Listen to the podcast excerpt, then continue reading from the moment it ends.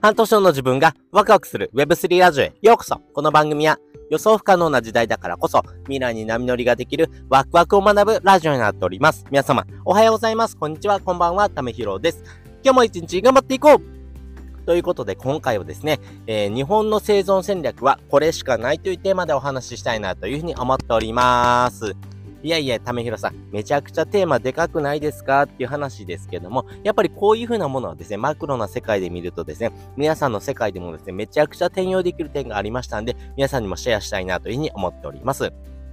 まずこのテーマなんですけども、えー、ボイシーのですね、えー、ファンフェスタってものがですね、ありました。やっぱりこちらはですね、過去放送であったんですけども、ああ、なるほど、こういう風な視点があるのねってことがですね、改めて感じたものがありましたんで、えー、その内容からですね、一部拝借してですね、お話ししていこうというふうに思っております。え今回はですね、えボイシーのですね、えパーソナリティであるですね、えあとはこんまりさんの旦那さんであるですね、え川原匠さんですね、えその方と、え地方創生のですね、ベンチャーキャプピタル木下さんがですね、対談されてました。あ、なるほど。こういうふうな点がですね、やっぱり大事になってくるよねってとこが分かりましたんでね、皆さんと一緒にですね、考えていきたいなというふうに思っております。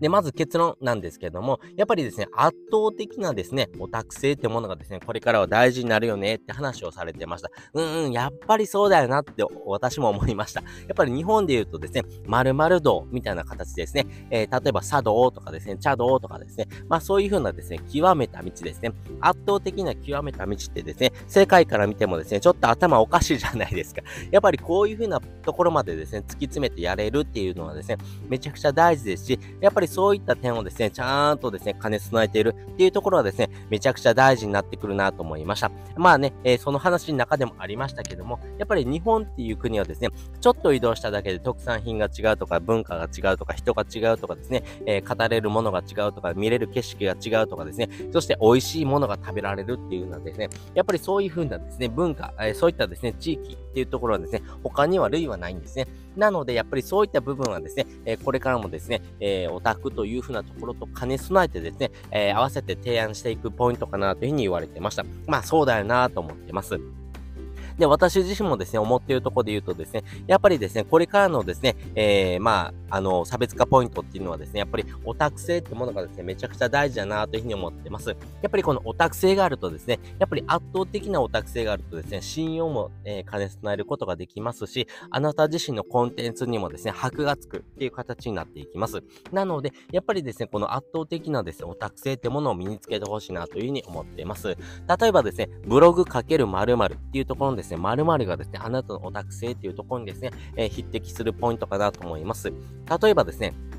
え、これからはですね、Web3 の時代です。え、この Web3 の中でもですね、例えば、えー、DeFi というふうな領域にですね、え特化したですね、えブログかける DeFi というところでですね、発信してるですね、例えば斉藤さんとかっていらっしゃるんですけども、やっぱりそういった方はですね、やっぱりこの、え DeFi というふうなところにですね、えフォーカスを当ててですね、え着目してるっていうのが非常に素晴らしいなと思いましたし、やっぱりこの Web3 のですね、文脈っていうのがですね、これからは絶対ですね、成長戦略、やっぱり、え成長するようなですね、ね、経済圏になりますから、えその中でもですね、 DeFi というところにですね、えフォーカスを当ててですね、えそのポイントに向かってですね、え発信をしていくっていうところがですね、やっぱりこの圧倒的なオタク性っていうところにですね、え繋がってくるポイントかなと思います。やっぱりそういう風なですね、圧倒的なオタク性を持ってるとですね、これからはめちゃくちゃ生きやすくなるなと思いましたし、皆さんのですね、え活動の中でもですね、このオタク性をですね、持っておく。やっぱりですね、ここは大事だなというふうに思いました。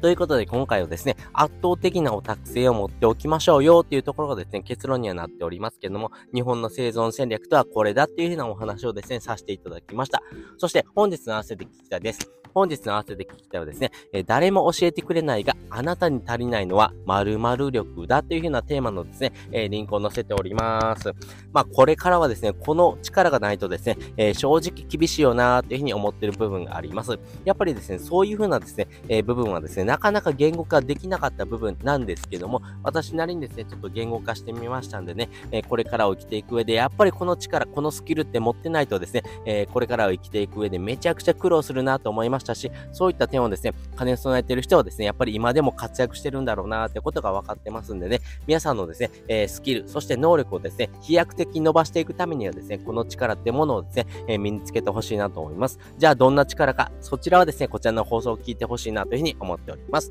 ということで、本日もですね、お聴きいただきましてありがとうございました。また次回もですね、よかったら聞いてみてください。それじゃ、またね。